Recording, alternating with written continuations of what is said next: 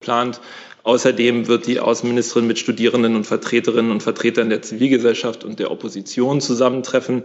Sie wissen, Georgien hat letztes Jahr vom Europäischen Rat eine Beitrittsperspektive eröffnet bekommen, womit die Gewährung des Kandidatenstatus an die Erfüllung von zwölf Reformprioritäten geknüpft wurde. Diese werden auch Fokus, im Fokus der Gespräche stehen. Danke dafür. Gibt es dazu Fragen? Herr Jolkwa? Ja, die Reise nach Tiflis ist ja nicht ohne.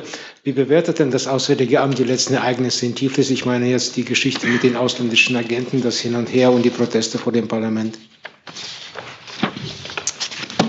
Dazu hatten wir uns, ich meine, an dieser Stelle eingelassen und äh, ich würde Sie auf die Äußerungen verweisen. Wird das auch ein Thema sein der Gespräche? Also ich habe ja gerade unterstrichen, dass es darum geht, äh, mit Georgien über den Pfad in die, äh, in die Europäische Union auch zu sprechen und dass das auch ein, ein wichtiger Teil der Gespräche sein wird natürlich. Weitere Fragen dazu sehe ich nicht. Dann kommen wir zu Fragen zu anderen Themen. Mir wurde vorher auch ein bunter Strauß an Themen genannt. Ich sage mal schlagwortartig einige für diejenigen, die vielleicht noch äh, sich melden wollten. Ich habe unter anderem das Thema Gebäude, Heizungen, Verbrenner, Haushalt und so weiter auf der Liste. Eins, was aber auch häufiger genannt wurde, war das Thema die Lage in der Ampel. Damit beginnen wir und zwar bei Herrn Brössler. Ja, äh, Herr Hebestreit, äh, wird sich der Bundeskanzler den Klagen des Vizekanzlers annehmen, äh, dass das Regierungshandeln behindert wird durch Durchstechereien in internen Abstimmungen der Bundesregierung? Der Bundeskanzler ist, und da kennen Sie ihn ja alle sehr gut, ein großer Freund davon, dass was vertraulich miteinander zu besprechen ist, vertraulich miteinander besprochen wird. Und ähm, es ist immer gut, wenn diese Gespräche innerhalb der Regierung bleiben. Und da ist diese Ampel auch bemüht darum, das zu machen. Trotzdem ist es auch klar, und das hatte der Vizekanzler gestern ja auch noch mal deutlich gemacht, dass es einige Streitfragen gibt in der Koalition, die gerade miteinander geklärt werden. Ich weiß, Sie können es kaum erwarten, dass es zu einer Erklärung kommt. Sie wird auch kommen, aber die Zeit müssen wir uns nehmen für die Diskussion, die man miteinander führen muss, um am Ende zu guten Ergebnissen kommen, zu kommen, die alle drei Ampelparteien dann auch miteinander umsetzen. Zusatz, wenn ich darf. Ähm, der Vizekanzler ist ja sehr grundsätzlich geworden und hat gesagt, äh, es steht ja die Frage im Raum, ob die anderen äh, Koalitionspartner eigentlich äh, wirklich daran interessiert sind, die Klimaziele zu erreichen. Ähm, wie schlecht ist denn das Klima in der Koalition und in der Bundesregierung? Das Ziel dieser Bundesregierung ist, die Klimaschutzziele, die ambitionierten Klimaschutzziele, die sich die Bundesrepublik Deutschland vorgenommen hat, zu erreichen. Sie kennen die Zwischenmarken 2030. Sie wissen, dass wir bis 2045 komplett klimaneutral werden wollen. Und alle Bemühungen, die sich diese Regierung gestellt hat, werden unter Hochdruck miteinander angegangen. Trotzdem gibt es natürlich auch Zielkonflikte, die miteinander vereinbart werden müssen. Es gibt auf der Strecke immer wieder Fragen, die man miteinander abklären muss. Das ist in einem Bündnis in denen verschiedene Parteien zusammensitzen, auch üblich und der Fall. Und ähm, manches dauert dann etwas länger, als man es in einer Alleinregierung gerne hätte, aber am Ende kommt immer ein gutes Ergebnis raus und darum bemühen wir uns nach Kräften. Frau Kleber. Die Frage geht in die ähnliche Richtung. Ähm, der Minister meinte gestern im Tagesthemen-Interview, die Abstimmungsmöglichkeiten in den Ampelparteien seien zerstört werden. Was worden. Was bedeutet das denn für die weitere Zusammenarbeit in der Ampel?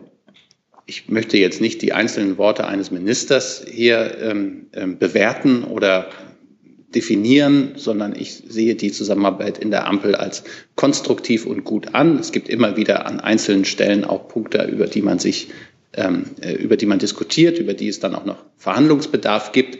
Aber insgesamt kann ich diese Aussage nicht teilen. Herr Rinke. Ähm, Herr Hebestreit, wir haben ja am Sonntag Koalitionsausschuss. Können Sie uns schon mal ähm, sagen, ob geplant ist vom Kanzler, dass zumindest einige der Streitpunkte bis zum Sonntag noch ausgeräumt werden sollen und welche von diesen strittigen Punkten denn am Sonntag beraten werden sollen? Also am Sonntag ist, so habe ich das gelesen, ein Koalitionsausschuss angesetzt. Dieser Koalitionsausschuss ist Sachen der die Regierung tragenden Parteien. Insofern kann ich da als Regierungssprecher wenig zu beitragen. Grundsätzlich ist diese Regierung und sind die, die tragenden Fraktionen und Parteien immer dabei, alle Streitfragen äh, miteinander zu diskutieren und zu klären. Das sind ja auch keine ganz kleinen Probleme, die man da miteinander ähm, diskutiert. Ähm, das sind Fragen, die äh, viele Leute betreffen, die auch zum Teil sehr weitreichende Folgen haben. Und dann ist es absolut berechtigt, darüber auch gründlich zu diskutieren. Manches, ähm, wenn man mich jetzt persönlich fragen würde, kann man sowas auch vertraulicher machen, als das ab und zu der Fall ist. Und gleichzeitig ähm, sind es aber auch politische Parteien, die natürlich auch für ihre Standpunkte, die nicht immer deckungsgleich sind, das sind drei Parteien, die ja nicht plötzlich ähm, immer einer Meinung sind, nur weil sie eine Regierung bilden. Das war in früheren Regierungen nicht anders, wie ich aus persönlichem äh, Anschauungsmaterial weiß. Ähm, aber das Wichtige ist, dass man immer zu guten, konstruktiven Lösungen kommen will. Und das ist auch in dieser Regierung das Ziel. Und daran arbeiten alle. Und äh, es gab heute auch eine Kabinettssitzung, in der das nochmal sehr deutlich geworden ist. Darf ich kurz nachfragen? Das bedeutet also, dass möglicherweise die Streitpunkte bis Sonntag nicht ausgeräumt werden. Ich habe mich weder in die eine noch in die andere Richtung hierzu geäußert, wenn ich mich richtig an meine Worte erinnere von vor 30 Sekunden. Hey Leute, der heutige Supporter dieser Sendung ist ihr alle. Und ihr alle seid die beste Unterstützung für unabhängigen, kommerzfreien Politikjournalismus auf dem Publikumsmarkt. Und darum bin ich ein Fan davon. Also ein Fan von euch. Macht weiter so. Per PayPal oder Überweisung. Danke dafür und jetzt geht's weiter. Herr Jordans hat die nächste Frage.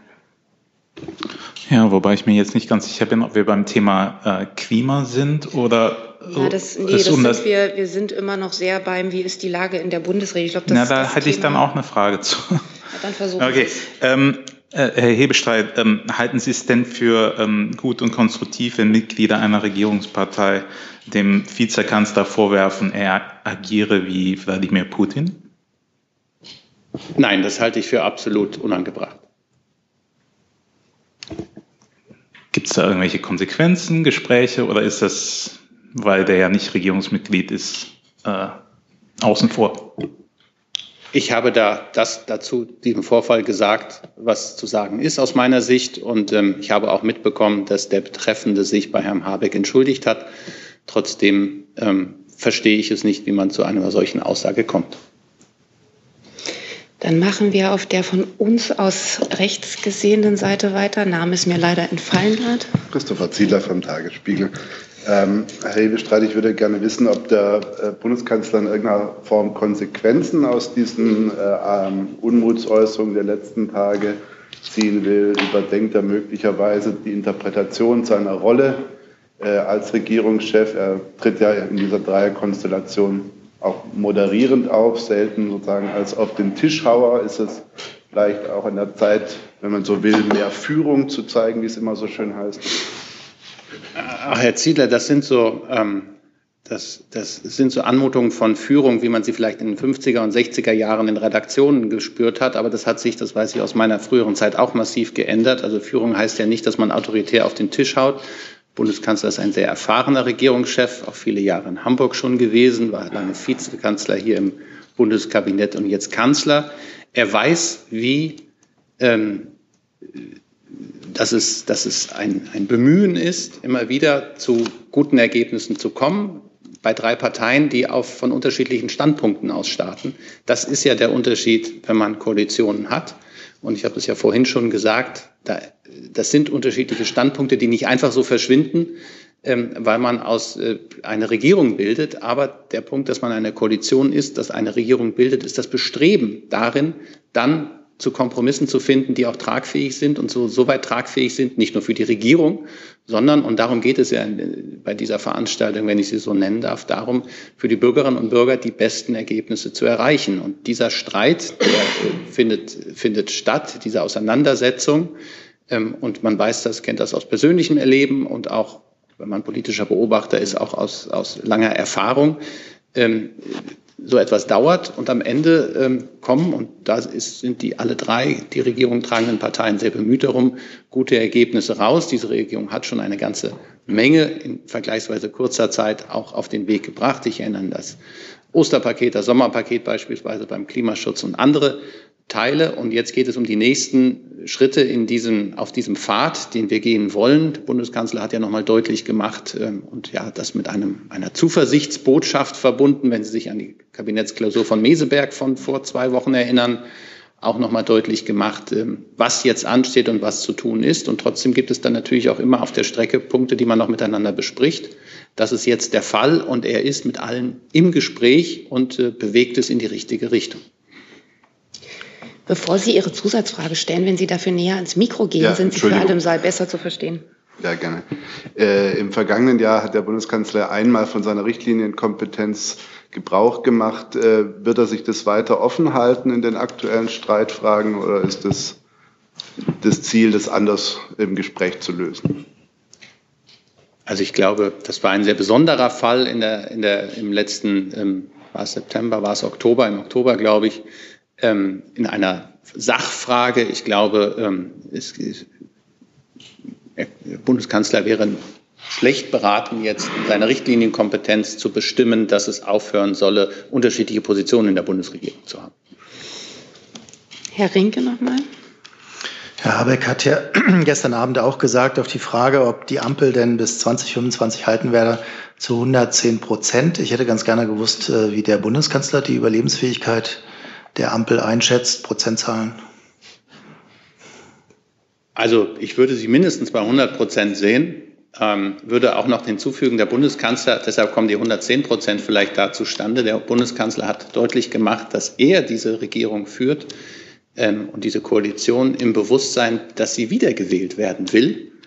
Und insoweit ähm, soll das auch so sein, dass es am Ende im Jahr September 2025, wenn voraussichtlich die nächste Bundestagswahl ist, diese drei Parteien auch wieder gemeinsam für ein Regierungsbündnis zur Verfügung stehen. Insofern kommen die über die 100 Prozent gehenden Prozentzahlen vielleicht zustande. Herr Jessen. Ähm, Robert Habeck hat sich ja gestern von einer Parteiveranstaltung zu Wort gemeldet. Ähm, da war erkennbar, es gibt den grünen Minister und es gibt den grünen Minister.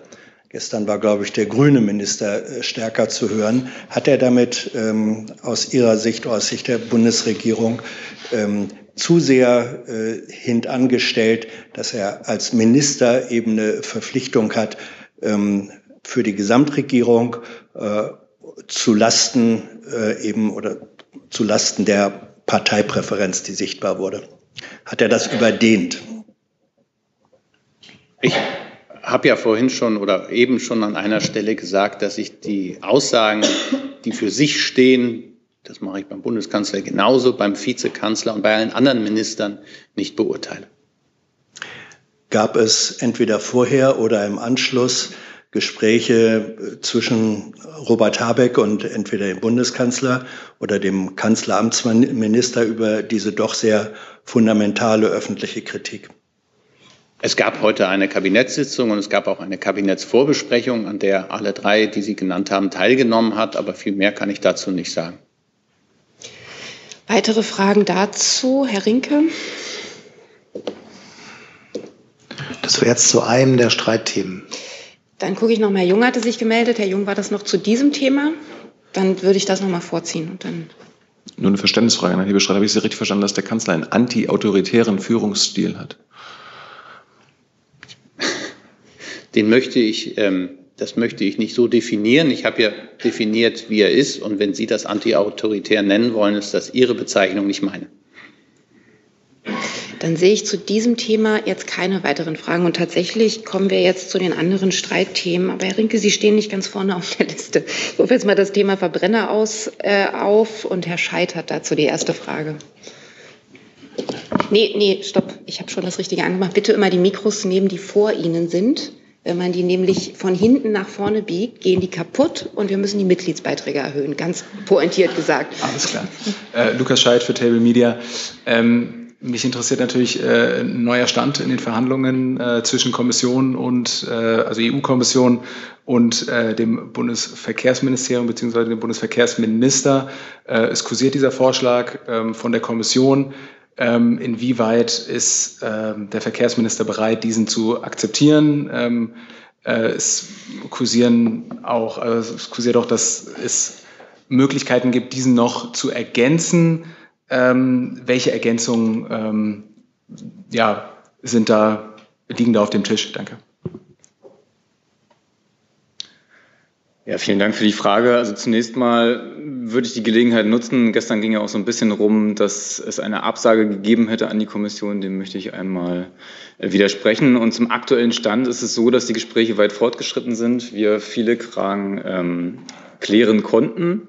Und jetzt äh, uns weiteren Details zu wenden. Ähm, Ziel bleibt eben schnellstmöglich eine Einigung zu erzielen. Aber hier muss man auch nochmal um Verständnis bitten. Die Verfahren sind eben außerordentlich komplex und bedürfen eben darum einer, einer sehr gründlichen Prüfung von beiden Seiten. Und deswegen bitte ich um Verständnis, dass ich heute keine Angaben zum weiteren Zeitplan und auch keine zu Details machen kann. Herr Haug war noch zu diesem Thema. Ja, probiere ich es trotzdem nochmal. Ähm, der Vorstoß aus, äh, von der Kommission, was äh, die Nutzung von E-Fuels angeht und äh, diese Geschichte mit den Sensoren etc., dass entsprechende Autos nur mit Sensoren eben diese E-Fuels nutzen können, wird seitens des Verkehrsministeriums nicht abgelehnt. Grundsätzlich. Da kann ich mich nur wiederholen von dem, was ich gerade gesagt habe. Es wird grundsätzlich nicht abgelehnt. Wir sind in, in, konstruktiven Gesprächen, aber ich bitte um Verständnis, dass es bei solchen Sachen nie zuträglich war, wenn wir hier Zwischenschritte kommentiert haben, sondern äh, bitte da einfach abzuwarten, bis die, bis die Prüfung abgeschlossen ist und wir ein Ergebnis haben. Aber Herr Jessen hat noch eine Frage. Ja, ich möchte äh, BMU fragen. Ähm, ist der Vorschlag, den die Kommission jetzt macht, der auf der einen Seite sagt, jawohl, wir bleiben dabei, es dürfen äh, von Verbrennerautos keine Emissionen mehr äh, ausgehen ab 2035. Äh, gleichzeitig, wenn aber sichergestellt werden kann, dass neu zugelassene ähm, Pkw tatsächlich nur emissionsfreien Kraftstoff äh, oder CO, ja, emissionsfreien Kraftstoff verbrennen können, erfüllt das die Kriterien, die Ihr Haus äh, an eine solche Regelung stellt. Es geht um das Prinzip. Genau, aber vielleicht stelle ich noch voran, dass wir natürlich zu den aktuellen Entwicklungen der Gespräche vom Verkehrsministerium mit der Kommission hier keine Auskunft geben können. Der Entwurf, der uns bekannt ist, ähm, den Sie wahrscheinlich auch alle kennen, der ähm, ähm, erscheint uns so, dass der Erwägungsgrund den Bedenken äh, der FDP Rechnung trägt und aufgrund dessen eigentlich nichts mehr im Weg steht, den zu beschließen. Ähm, an der anderen Stelle hat die Ministerin deutlich gemacht, dass für sie die gesamte Verordnung für die Neuregelung der CO2-Flottengrenzwerte eigentlich auch ähm, eigentlich keine Änderung mehr vorgenommen werden sollte, sondern dass es beschlussreif ist für sie. Das heißt, das, was wir, worüber wir jetzt sprechen, ist etwas, was eben ergänzend ist. Und ähm, ja, ähm, ich glaube, den Rest müssen wir eben sehen, äh, den die weiteren Entwicklungen zeigen. Nachfrage. Äh, sie sagten ja eben, äh, die Bedenken der FDP würden aufgenommen, deswegen aus Ihrer Sicht beschlussreif. Das impliziert ja, dass aus Sicht des BMU dieses eine zustimmungsfähige Regelung ist, ein zustimmungsfähiger Vorschlag. Das, was uns bekannt ist, ähm, da, da, das, also, da kann ich sagen, ähm, das scheint dem zu entsprechen. Allerdings äh, sind wir in dem Fall nicht die Bedenkenträger. Und ähm, wie Sie gehört haben, das hat der Alexandrinia eben gesagt, die Gespräche laufen noch und da gibt es eben noch Detailfragen zu klären und dem äh, sollte man auch den Raum geben. Weitere Fragen zu diesem Thema sehe ich nicht. Dann wurde mir, wie schon erwähnt, noch das Thema Gebäudeheizungen genannt von Frau Kleber unter anderem. Genau, Fra Frage ans BMWK. Mich würde noch mal interessieren, wie ist denn jetzt der, der letzte Stand ähm, zu, und die Verhandlungen zu, dem, zu den Heizungsplänen, zu dem Gesetzesentwurf?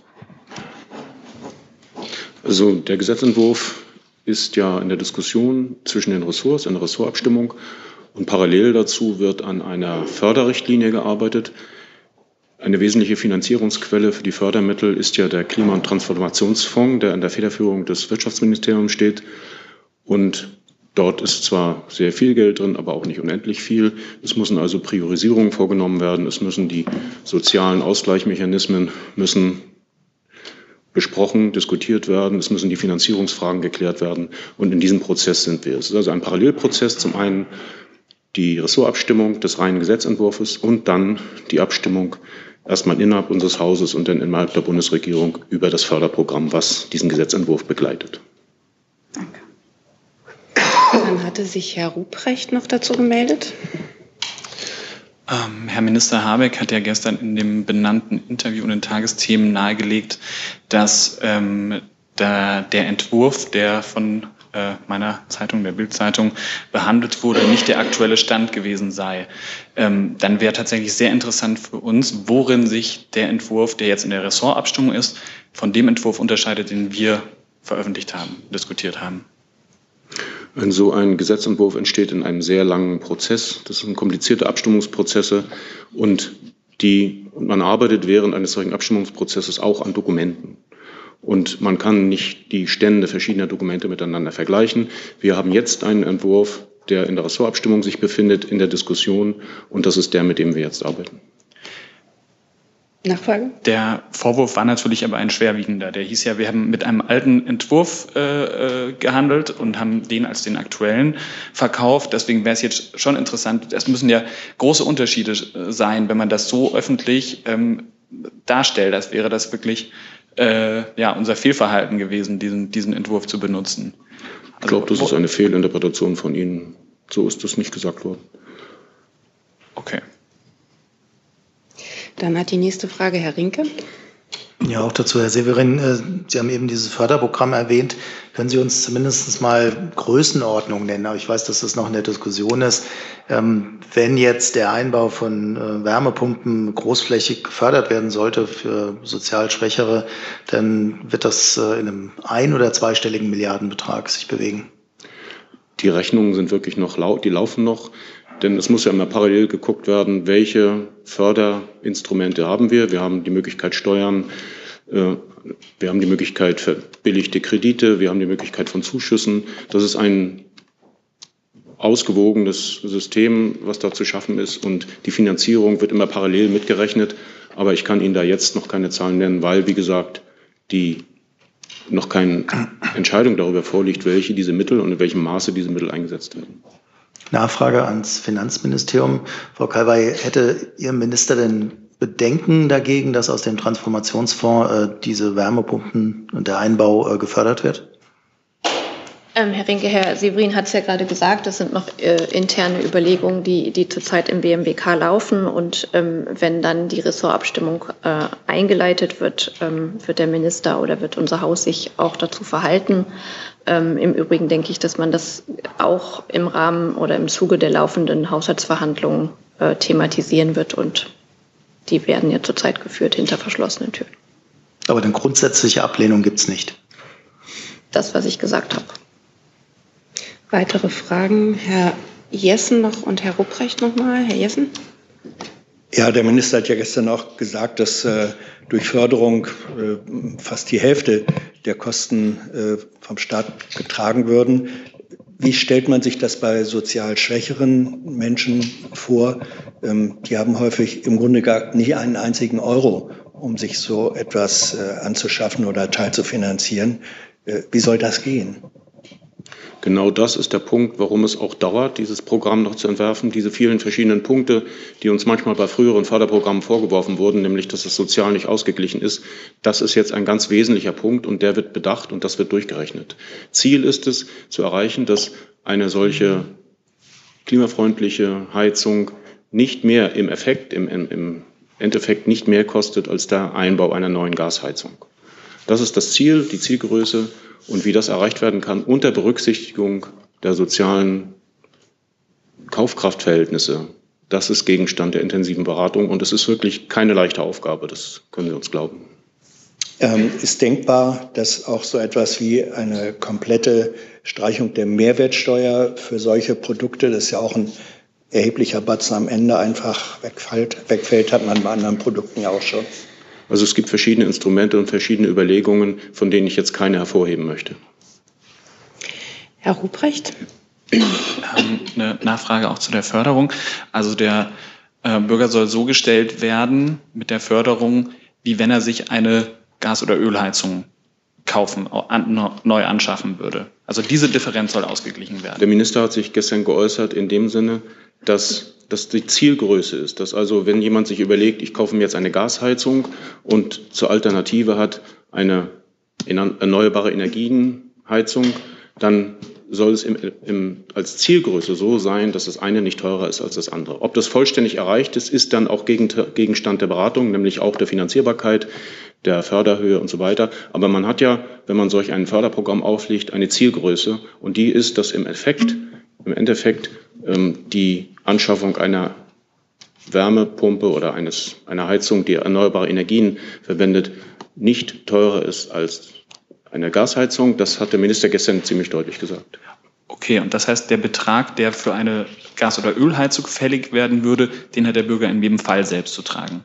Das ist nicht so gesagt worden. Wie gesagt, es handelt sich um eine Zielgröße. Das ist das, worauf die Verhandler ihren Blick richten. Und dann werden anhand der Möglichkeiten, die bestehen, geguckt, wie man das umsetzt. Von einem genauen Betrag ist nicht die Rede.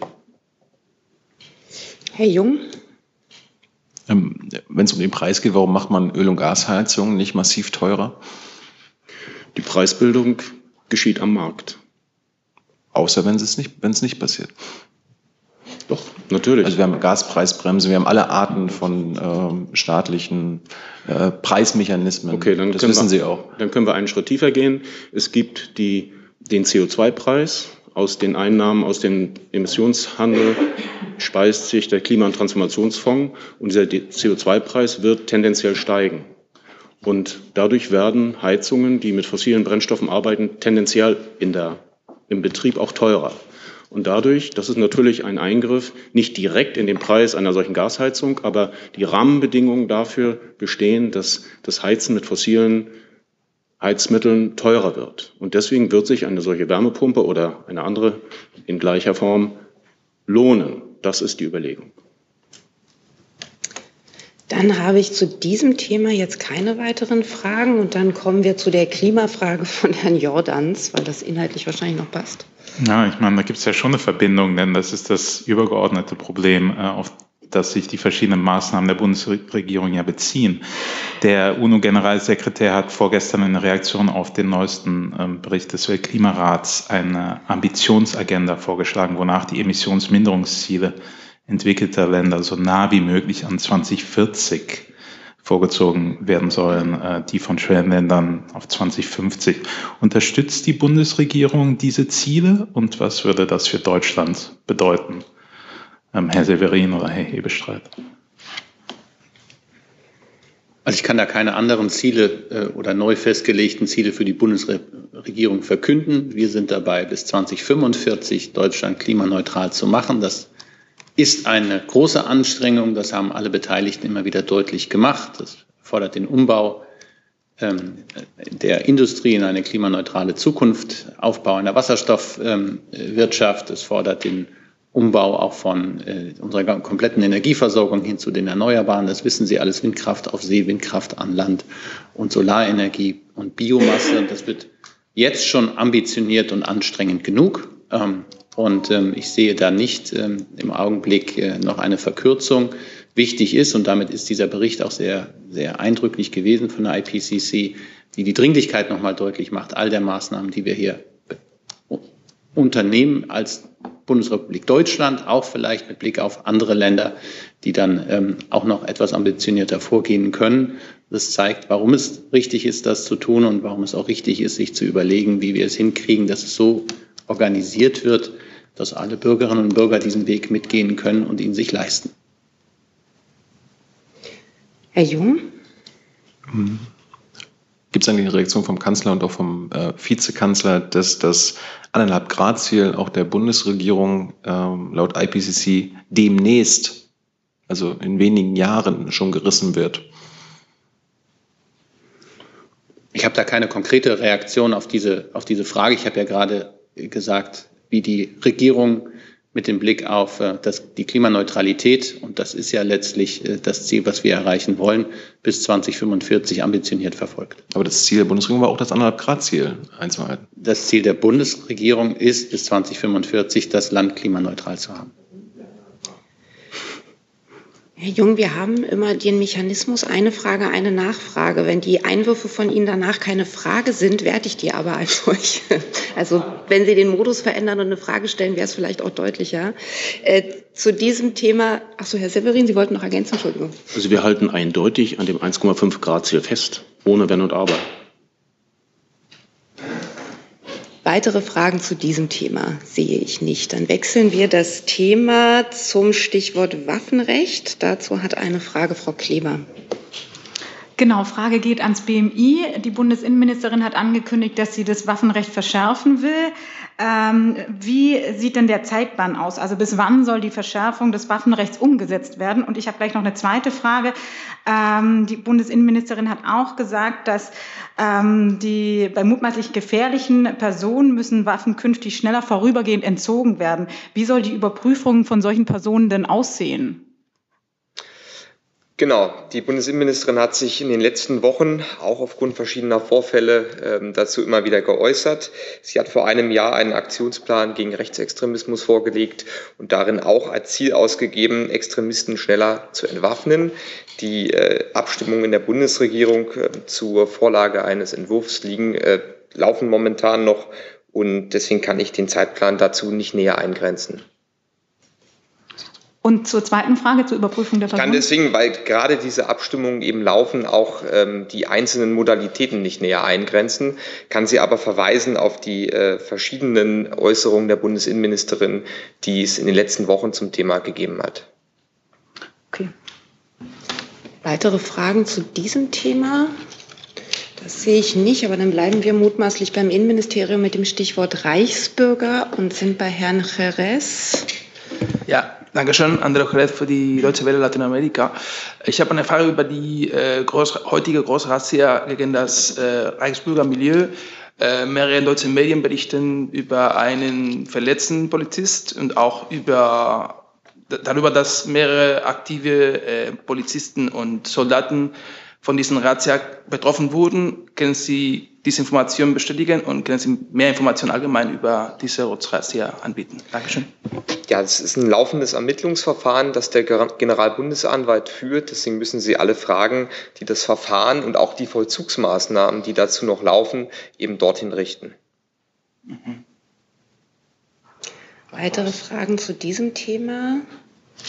Sehe ich nicht. Mir wurde noch ein Stichwort genannt, das hieß Subvention Haushalt. Herr Haug hat die Frage. Genau, eine Frage an Frau Kalbay. Ähm, das Handelsblatt berichtet, äh, was die Finanzierung des Haushalts oder der Haushaltslücke angeht, von einem internen Papier ähm, wo es darum geht, dass man möglicherweise Subventionen äh, kürzt, um eben Lücken zu schließen, die es bis dato noch gibt. Können Sie sagen, können Sie das im Endeffekt bestätigen, dass man Subventionsabbau betreiben möchte? Und zum Zweiten, in welchen Teilbereichen soll das stattfinden? Ähm, ja, vielen Dank für die Frage. Ähm, zum einen muss ich Ihnen sagen, dass wir natürlich keine internen Papiere kommentieren und uns auch jetzt zu einzelner Berichterstattung Entschuldigung, nicht äußern. Ähm, es, Sie wissen, dass zurzeit ähm, die Haushaltsverhandlungen laufen und dass auch in dem Zuge über Finanzierung von, von Maßnahmen ähm, gesprochen wird. Ähm, gleichermaßen ähm, haben wir uns hier schon zum Thema Abbau von Subventionen häufiger geäußert. Auch da laufen zurzeit Vorbereitungen. Ähm, wir erstellen ja den, den Subventionsbericht der Bundesregierung. Da sind wir gerade, ähm, wenn ich richtig informiert bin, bei Beiträge der ähm, Ressorts einzusammeln. Das heißt, der Prozess dazu läuft. Ähm, und im Rahmen dieses Prozesses werden wir dann die Ergebnisse auch vorstellen entsprechend. Das heißt, Sie können bis dato nicht sagen, welche Ministerien auf welche Subventionen möglicherweise verzichten müssen. Das ist ja, wie gesagt, ein, laufender Prozess. Äh, der Subventionsbericht wird regelmäßig im, im Sommer ähm, veröffentlicht. Ähm, und wie gesagt, dieser Prozess läuft zurzeit und den Ergebnissen kann ich nicht vorgreifen. Herr Rinke? Ja, auch zu dem Haushaltsthema. Ähm, Herr Ebestreit, der Finanzminister hat ja gestern noch äh, vorgeschlagen, dass nicht nur der, die Kanzleramtserweiterung äh, gestoppt werden soll, sondern auch ähm, in Frage gestellt, dass äh, der Erweiterungsbau des Finanzministeriums ähm, jetzt zur Disposition steht. Ich hätte ganz gerne gewusst, ob es denn vielleicht mittlerweile eine Verabredung gibt, ob alle Erweiterungsbauten innerhalb der Bundesregierung möglicherweise auf den Prüfstand gestellt werden. Von einer solchen Verabredung ist mir nichts bekannt. Darf ich die Frage auch ans BMF richten? Ist das äh, Intention Ihres Ministers, weil er jetzt schon zwei ganz konkrete Projekte genannt hat, dass äh, mit seiner Argumentation, man braucht ja wegen Homeoffice äh, nicht mehr so viele Büros, jetzt alle Erweiterungsbauten in Frage gestellt werden? Naja, er hat sich ja allgemein geäußert ähm, und mit, mit Blick auf die, äh, dass, dass Bauten im, im, mit Blick auf Wirtschaftlichkeit und Sinnhaftigkeit überprüft werden sollten. Das, was in seinem Zuständigkeitsbereich liegt, nämlich der, ähm, der Neubau oder Erweiterungsbau, wie man es auch immer nennen will, des BMF. Ähm, dazu hat er sich geäußert, aber zu weiteren Projekten ähm, kann ich Ihnen jetzt an dieser Stelle nichts sagen. Weitere Fragen dazu, Herr Jung? Ähm, Wenn es dem Minister um unnötige Bauvorhaben geht, ist er dann mittlerweile auch Autobahnausbau kritisch? Er hat sich sehr allgemein zu den Vorhaben der Bundesregierung geäußert und immer mit Blick auf die Wirtschaftlichkeit und Sinnhaftigkeit. Darum die Frage nach der Autobahn. Ist das sinnhaft, wirtschaftlich, ökonomisch, ökologisch? Wie gesagt, er hat gesagt, auf den Prüfstand gestellt. Zu weiteren Vorhaben werde ich mich jetzt hier nicht äußern. Weitere Fragen zu diesem Thema sehe ich nicht. Dann, glaube ich, gehen wir jetzt ins Ausland. Exportkontrollen China. Dazu hat eine Frage Herr Nienaber. Danke. Ich hätte eine Frage an Herrn Hebestreit und an Herrn Severin. Wirtschaftsminister Habeck hat ja in einem Zeitungsinterview vorgeschlagen, sich das Instrument der Exportkontrollen mit Blick auf China vorzunehmen. Das haben die USA ja schon lange gefordert. Die Niederländer haben da jetzt auch was angekündigt. Und Herr Habeck hat da den Bereich ähm, ähm, ja, Technologieexporte nach China als ein Beispiel genannt. Äh, an Herrn Hebestreit die Frage, teilt Herr Scholz ähm, diese ja, diesen Vorschlag, es ist ein gemeinsamer Vorschlag der Koalition, sich Exportkontrollen für China ähm, vorzunehmen. Und könnte Herr Severin vielleicht näher ausführen, in welchen Bereichen, welche, für welche Produkte dieses Instrument äh, in Erwägung gezogen wird? Danke. Soll ich anfangen? Also es gibt äh, ja eine intensive Exportkontrolle hinsichtlich des Abflusses von Technologie. Und auch, das gilt natürlich nicht länderspezifisch, aber auch für China. Und Hintergrund ist, dass verhindert werden soll, dass sensible Technologien aus Deutschland ins Ausland abfließen. Und das ist ganz klar geregelt im Außenwirtschaftsgesetz und in der Außenwirtschaftsverordnung. Wenn ein Unternehmen technologische Informationen an ein anderes Unternehmen im Ausland transferieren möchte, sei es auch eine eigene Tochter, dann gibt es Regeln dafür, wann dafür eine Exportgenehmigung erforderlich ist. Und das ist in der Regel der Fall, wenn das militärisch sensible Technologien sind. Heutzutage sind alle wesentlichen Technologien, fast alle, militärisch sensibel, sodass ein intensives Instrument der Exportkontrolle besteht hinsichtlich des Exports von technologischen Informationen, auch und insbesondere nach China. Was Herr Habeck meinte, ist, dass dieses Instrument man, man natürlich ständig aktualisieren muss, weil die technologische Entwicklung ständig vor, vorwärts schreitet und weil militärische Technologien auch einen weiteren Kreis, einen immer, immer weiteren Kreis einnehmen. Ich denke nur an die künstliche Intelligenz. Das war bis vor wenigen Jahren war das eine Nische, eine technologische Nische. Heute spricht man eindeutig von militärischen Anwendungen. Das heißt, die Exportkontrolle hinsichtlich der Technologie muss ständig überprüft, ständig erweitert, ständig auf den neuesten Stand gebracht werden. Auch mit dem Ziel, wie gesagt, dass wir die Technologieführerschaft auf den Gebieten uns erhalten, auf denen wir sie haben. Ich glaube, damit ist alles gesagt. Das ist eine Aktualisierung der bestehenden Regelungen. Und es ist richtig, dass man sie immer sich anguckt. Aber wie Sie ja gesagt haben, das ist jetzt kein Lex China, sondern es ist etwas, was wir grundsätzlich tun, auch in Anerkennung dessen der technologischen Entwicklung, die wir zu beobachten haben. Herr Habeck hat ja China konkret erwähnt, Exportkontrollen auch erwähnt. Also teilt äh, der aber Bundeskanzler Severin, das? Aber Herr Severin hat ja nochmal deutlich gemacht, das ist ein Instrument, was wir insgesamt anwenden. Das ist jetzt nicht an, gegen ein einzelnes oder auf ein einzelnes Land gerichtet, dass da auch Exporte von China drunter fallen. Das ist richtig. Herr Rinke? Ja, Herr Severin, vielleicht können Sie uns noch mal so eine Zeitschiene nennen, denn der Bundesminister hat ja gestern angekündigt, dass eben diese Exportkontrollen verschärft werden sollen. Sie haben jetzt gesagt, das gilt eigentlich für fast alle Technologien mittlerweile. Bis wann soll denn diese Überarbeitung des Außenwirtschaftsgesetzes stehen? Müsste ja dann relativ schnell gehen. Es ist nicht unbedingt erforderlich, dass dadurch, dass da Gesetze geändert werden müssen. Ähm, die Exportkontrolle ist ja EU-weit geregelt. Grundlage ist die Dual-Use-Liste und eine, eine Liste mit Militärgütern. Und die Listen werden regelmäßig aktualisiert auf EU-Ebene. Grundlage ist das Wassener Abkommen. Und dann gibt es aber, und das ist eigentlich der wichtigere Punkt, zwischen den Ländern, die Hochtechnologiebereiche bei sich haben und bei denen die Gefahr besteht, dass Technologie abfließt, dass diese Länder im ständigen Kontakt miteinander stehen. Zum Beispiel die Niederlande und Deutschland, jetzt nur, nur einen Fall genannt, die sind beide in der EU, da ergibt sich das von selbst, da gibt es Konsultationsmechanismen, aber auch mit den USA. Die USA haben natürlich ein eigenes Exportkontrollregime, aber stehen im ständigen Kontakt mit uns in der Auslegung, in der Verständigung darüber, was, welche Technologien darunter gefasst werden und welche Spezifikationen letztlich in eine Genehmigungspflicht münden. Es fanden jetzt Regierungskonsultationen in Japan statt. Auch in Japan ist es so, dass dort ein intensives, eine intensive Diskussion über Exportkontrollbestimmungen bestehen und die werden auch in enger Abstimmung mit den anderen Verbündeten erweitert entwickelt.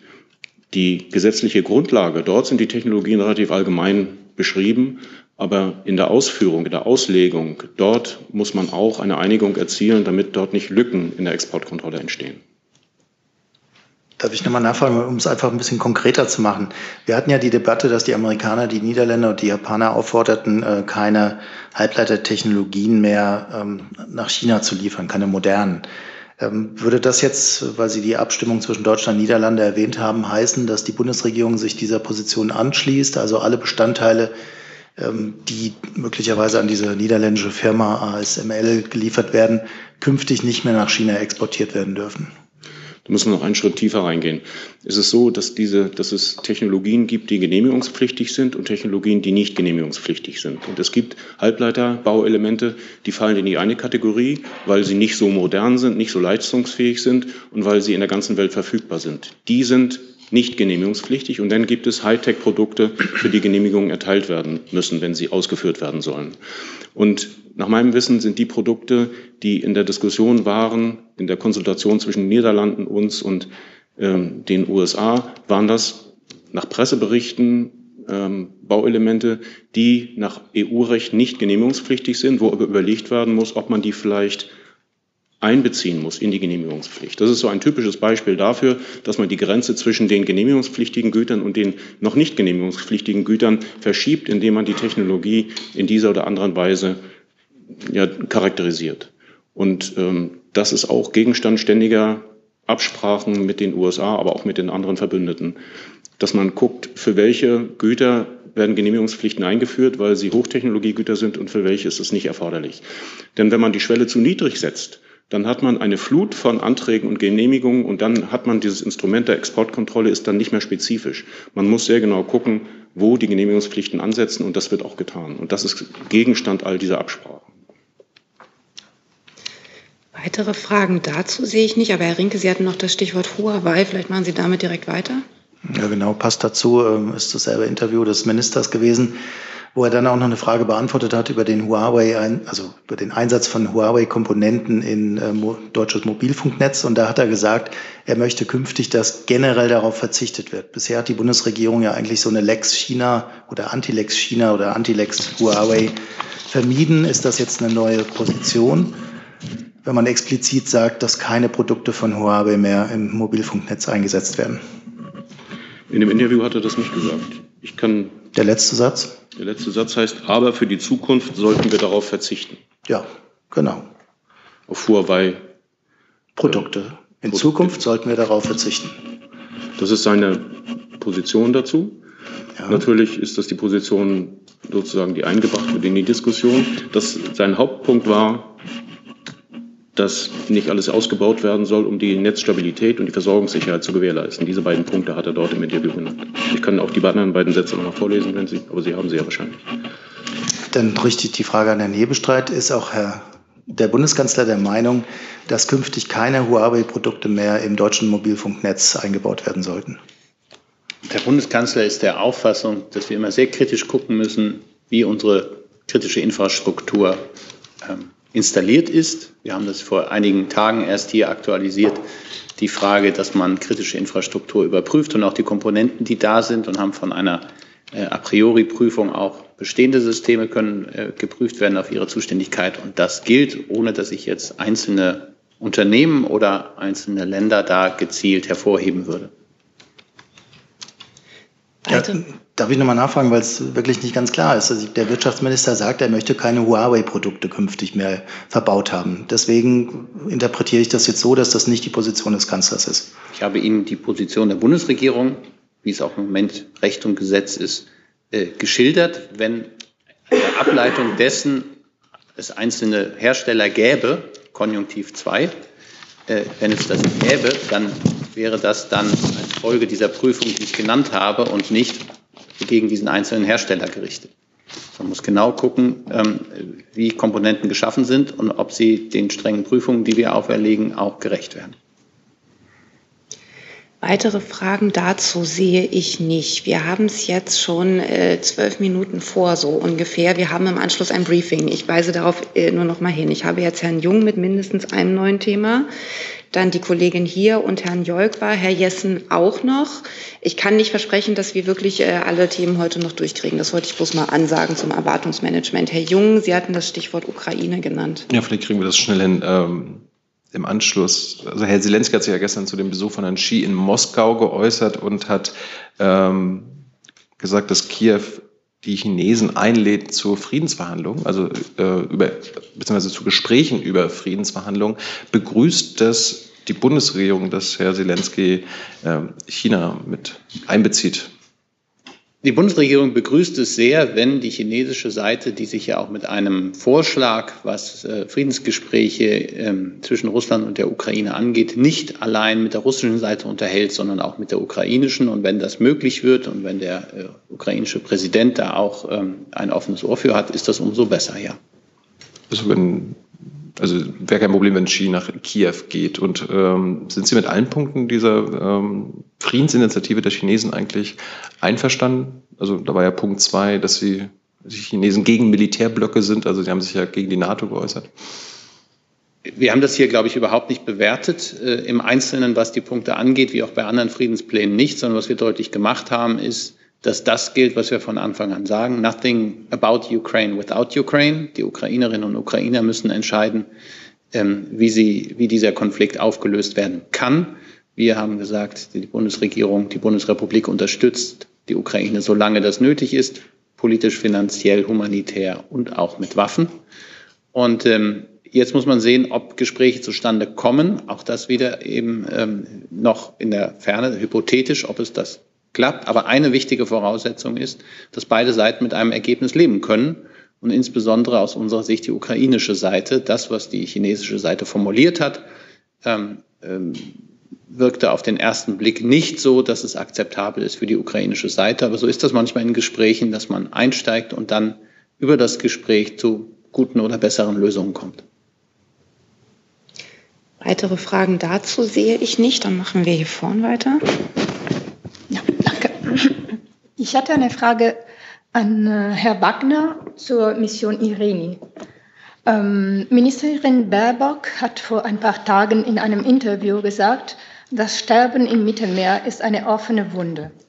Ist die Verlängerung der Mission Irini als eine, auch als eine erneute, ein erneutes ähm, deutsches Engagement im Mittelmeer zu verstehen? Also der Regierungssprecher hat ja eingangs äh, sehr detailliert dazu aufgeführt, ausgeführt, was die Kernaufgaben und die Nebenaufgaben dieser Mission sind. Ähm, es ist natürlich so, dass Seenotrettung eine völkerrechtliche Verpflichtung ist und die gilt natürlich auch für die Schiffe, die da äh, im Einsatz sind. Äh, Im Übrigen ist es ja auch so, da kann vielleicht die Kollegin vom BMVG auch gegebenenfalls ähm, noch weiter ausführen, dass ja die Operation im letzten Jahr auch zwei direkte Seenot-Rettungsmaßnahmen ähm, äh, durchgeführt hat, ähm, wonach sie ja verpflichtet war und Schiffe der Operation retteten dabei im Juli und September insgesamt 156 Personen aus der Seenot. Aber es ist halt eben nicht die Kernaufgabe dieser Mission, die ja in einem Teil des Mittelmeers unterwegs ist, der sich weiter östlich äh, findet. Okay. Wollen Sie ergänzen? Aber ja, Nachfrage. Darf ich nach, ja. Äh, gibt es eine mh, mm, Verbindung zwischen was äh, Frau Baerbock gesagt hat und was und die, die neue Verlängerung der Mission? Also Sie verweisen ja auf Äußerungen, die äh, die Ministerin äh, in einem Zeitungsinterview äh, gemacht hat, wo sie nach ähm, nach äh, sozusagen dem Umgang der Europäischen Union mit Migration, vor allen Dingen Migration im Mittelmeer gefragt worden ist. Da hat sie ja nochmal festgestellt, dass das natürlich ein ganz wichtiges Thema ist, was wir innerhalb der Europäischen Union diskutieren müssen und vor allen Dingen auch mit, mit den Ankunftsländern. Ähm, es gibt jetzt da keinen bestimmten Bezug zu dieser Mandatsverlängerung heute im Kabinett, weil diese Mission Irini halt die, wie ja vom Regierungssprecher auch schon ausgeführten Aufgaben äh, äh wahrnimmt, die sie wahrzunehmen hat. Frau Kröger, wollen Sie ergänzen? Dem habe ich nichts hinzuzufügen. Das war recht abschließend. Vielen Dank. Herr Jung hatte dazu aber noch eine Frage. Herr Wagner, ich würde gerne Thema Seenotrettung auf die zivile Ebene bringen. Ähm, hat sich die Außenministerin mittlerweile mit dem Verkehrsminister ausgetauscht? Sie werden ja sicherlich vom Referentenentwurf zur, Zitat, Änderung der Schiffssicherheitsverordnung äh, gehört haben. Dort versucht Herr Wissing oder sein Haus äh, mit neuen Regularien NGOs, die auf dem Mittelmeer Seenot retten, überhaupt in See stechen zu lassen? Ich habe dazu an dieser Stelle äh, nichts, was ich Ihnen mitteilen kann. Ja, aber wenn die Ministerin für Seenotrettung ist und ich, ich habe auch eine Erinnerung, dass sie für zivile Seenotrettung ist und jetzt ein Teil der Bundesregierung Seenotrettung, also NGO Seenotrettung bekämpfen will, und das ist ganz offensichtlich in diesem Referentenentwurf, ähm, dann frage ich mich, ob die Ministerin dort irgendwie Einblick hat. Also Gibt es einen Austausch zwischen AA zu diesem Thema? Also das ist jetzt Ihre Interpretation, was mit diesem äh, Entwurf, äh, was die Intention ist. Dazu müssten Sie den Kollegen vom BMDV äh, befragen. Äh, ich habe dazu jetzt hier nicht, äh, nichts weiter zu sagen. Möchte das Verkehrsministerium? Ja, Herr Jung, dafür haben wir uns äh, vor zwei Wochen hier sehr ausführlich geäußert. Da würde ich Sie gerne einmal darauf verweisen. Ähm, da bin ich auch ähm, explizit dem Vorwurf entgegengetreten, dass wir etwas verhindern wollen. Selbstverständlich gilt auch für uns das Ziel des Koalitionsvertrags, ähm, die äh, zivile Seenotrettung ähm, nicht zu behindern. Und das tun wir auch nicht, sondern wir setzen uns dafür ein, dass die hier verwendeten Schiffe sicher sind. Dazu stehen wir im Austausch mit den NGOs. Das wissen Sie auch und können Sie da gerne nochmal nachschauen. Weitere Fragen dazu sehe ich nicht. Dann hat Herr Jolkwa ein neues Thema. Ja, Herr Hebestreit, ich habe auch eine Frage zu Russland und der Ukraine, aber in einem historischen Kontext. Das russische Parlament, die Duma, hat heute einen Beschluss oder eine Erklärung verabschiedet, wonach das Nazi-Deutschland im Zweiten Weltkrieg und dessen Handlanger, damit sind die Ukrainer gemeint vor allem, in Zeiten des Zweiten Weltkrieges äh, Genozid gegenüber den Völkern der Sowjetunion verübt haben. Hätten Sie einen Kommentar dazu oder teilen Sie diese Bewertung? Ich habe da keinen Kommentar zu. Ich habe das auch bisher noch nicht, mich hat das noch nicht erreicht. Insofern muss ich dann abwarten und dann kann ich Ihnen das vielleicht nachreichen. Das ist nett, danke. Dann habe ich jetzt auf der Liste Herrn Jessen. Irgendwo klingelt schon der Wecker. Ja. Das war aber nicht Herr Jessen. Ja, weckt uns alle auf. Ähm, Frage geht, glaube ich, äh, ans BMWK. Äh, die Deutsche Post äh, plant ein Joint Venture mit Aramco, dem saudischen äh, Petro-Staatskonzern. Hm, da geht es um Dienstleistungen und Unterstützung ähm, für Petroprodukte, also Produkte der ähm, Petroleum, der Erdölindustrie. Inwiefern ähm, würde das denn nicht im Widerspruch stehen zum Ansinnen der Bundesregierung, möglichst schnell aus fossilen Energieträgern auszusteigen? wenn man sie auf der anderen Seite sich um deren Infrastruktur und weitere Verbreitung verdient macht. Diesen Sachverhalt kenne ich nicht. Das sind Unternehmensentscheidungen, von denen ich nichts weiß. Ähm, nun gehört die Deutsche Post äh, zu 25 Prozent der KfW. Damit ist sie im Grunde zu einem erheblichen Teil in staatlicher Hand.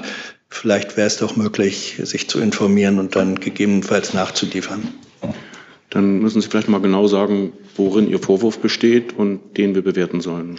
Ja, es ist kein Vorwurf, sondern eine Frage. Ähm, wenn ein äh, deutsches Unternehmen, das zu einem erheblichen Teil im Staatsbesitz ist, ein Joint Venture macht äh, mit einer saudischen ähm, mit einem saudischen Unternehmen, das sich der, dem, der Verbreitung äh, von ähm, Erdölprodukten die dann auch CO2 emittieren, äh, widmet, dann unterstützt doch dieses Unternehmen diesen weiteren Ausbau.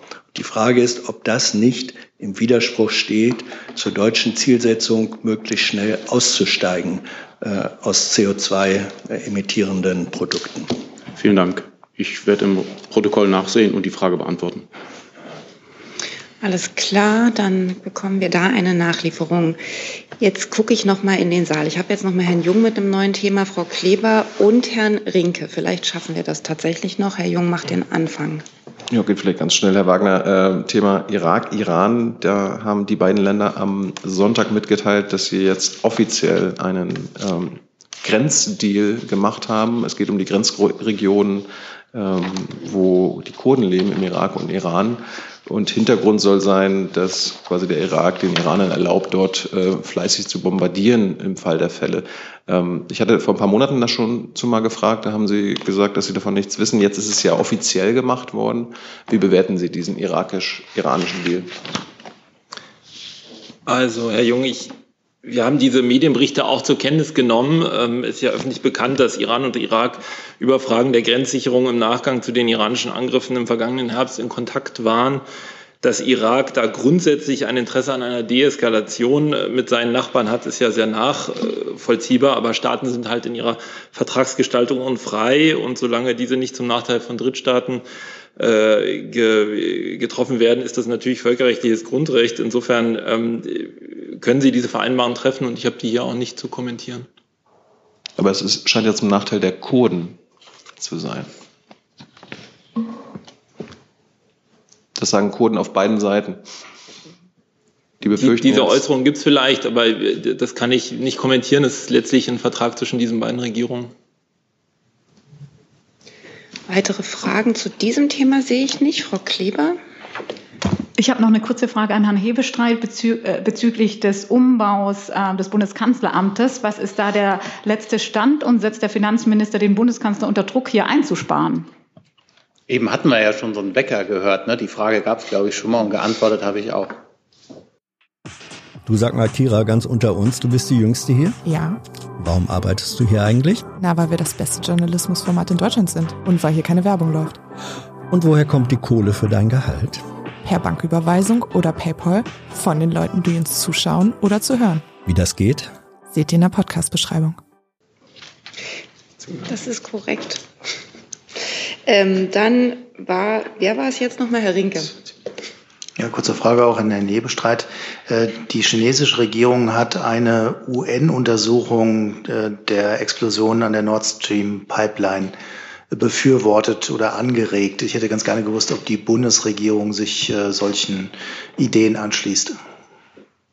Das muss ich Ihnen leider Gottes auch nachreichen, weil auch mir diese Forderung bisher noch nicht geläufig ist. Was wir wissen, ist, dass äh, das in, in der Außenwirtschaftszone von Schweden und Dänemark passiert ist oder vorgekommen ist, dass diese Länder Untersuchungen haben. Wir haben auch eine eigene Untersuchung uns daran beteiligt und dass der UN-Sicherheitsrat ähm, informiert worden ist, glaube ich, zweimal von diesen Ländern über den Stand der Untersuchung. Alles Weitere müssten die Vereinten Nationen beziehungsweise dann der UN-Sicherheitsrat miteinander diskutieren. Die eigene Haltung müsste ich dazu nachreichen. Dann ist das die dritte Nachlieferung, wenn ich richtig mitgezählt habe. Ich sehe jetzt auch keine weiteren Fragen mehr im Saal. Dann haben wir es geschafft bei einer Punktlandung von einer Stunde. Vielen Dank für die konzentrierte, konzentrierten Fragen und Antworten. Tschüss.